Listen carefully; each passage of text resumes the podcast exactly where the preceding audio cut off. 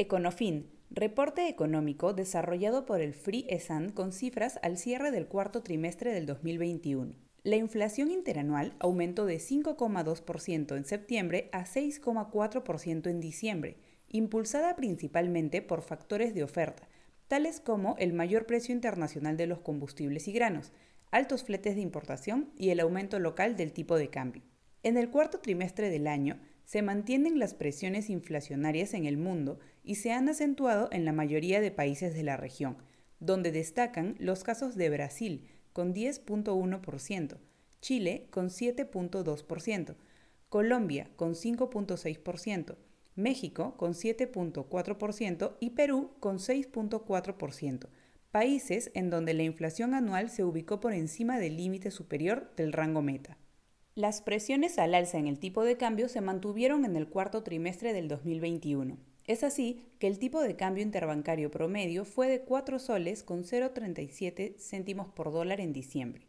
Asimismo, el dólar se apreció de forma casi generalizada ante el anuncio de la Reserva Federal de acelerar el retiro de estímulos monetarios. En diciembre, el dólar se deprecia frente al yen ante la expectativa de apreciación de las monedas europeas y de los diferenciales de tipos de interés frente al bono estadounidense, mientras que la tendencia apreciatoria del dólar respecto a las monedas de las economías emergentes se vio reforzada por el incremento de la aversión al riesgo suscitado por los temores generados por la propagación de la nueva variante Omicron. Por otro lado, las altas tasas de crecimiento interanuales mostradas a partir del mes de marzo del 2021 responden principalmente a la recuperación de sectores no primarios, como servicios, comercio y construcción, y a una baja base comparativa. No obstante, durante el cuarto trimestre se registra una moderación en el ritmo de recuperación de la economía, explicado por un menor efecto estadístico y por menores niveles de confianza empresarial. Es así que en noviembre el PBI presentó un crecimiento interanual de 3.5%. A pesar del avance del gasto público y que las tasas de inversión privada continúan siendo positivas, el crecimiento de la demanda interna fue contrarrestado por la contribución negativa de las exportaciones de servicios, entre las que destaca el turismo receptivo, las cuales aún se mantienen distantes de sus niveles previos a la crisis. Por otro lado, se observó un mayor dinamismo de sectores no primarios, que registraron un crecimiento interanual de 13.8%, principalmente por el crecimiento en construcción y servicios. En cuanto a los sectores primarios, se registró un crecimiento de 3%, principalmente por una mayor actividad agropecuaria y de la minería metálica.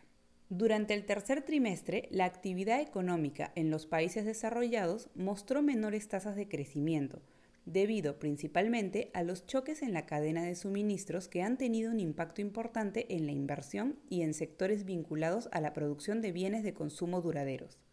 Es así que la variación trimestral interanual de China y Estados Unidos fue de 5%, mientras que en la Unión Europea fue de 4% respectivamente.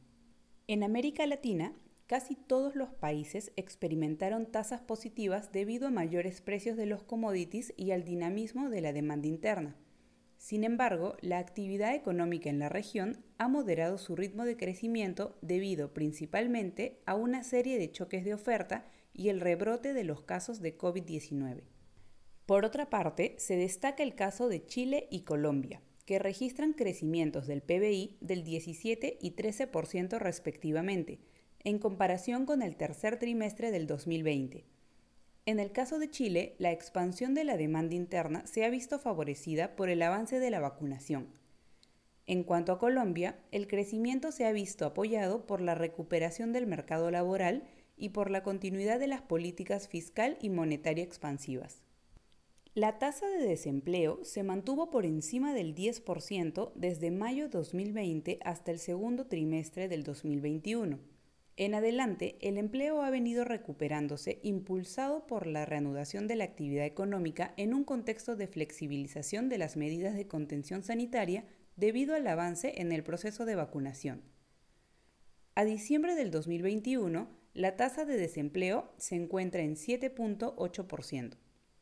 Econofin, reporte al cuarto trimestre, elaborado por el equipo de consultoría del Instituto de Regulación y Finanzas de la Universidad ESAN.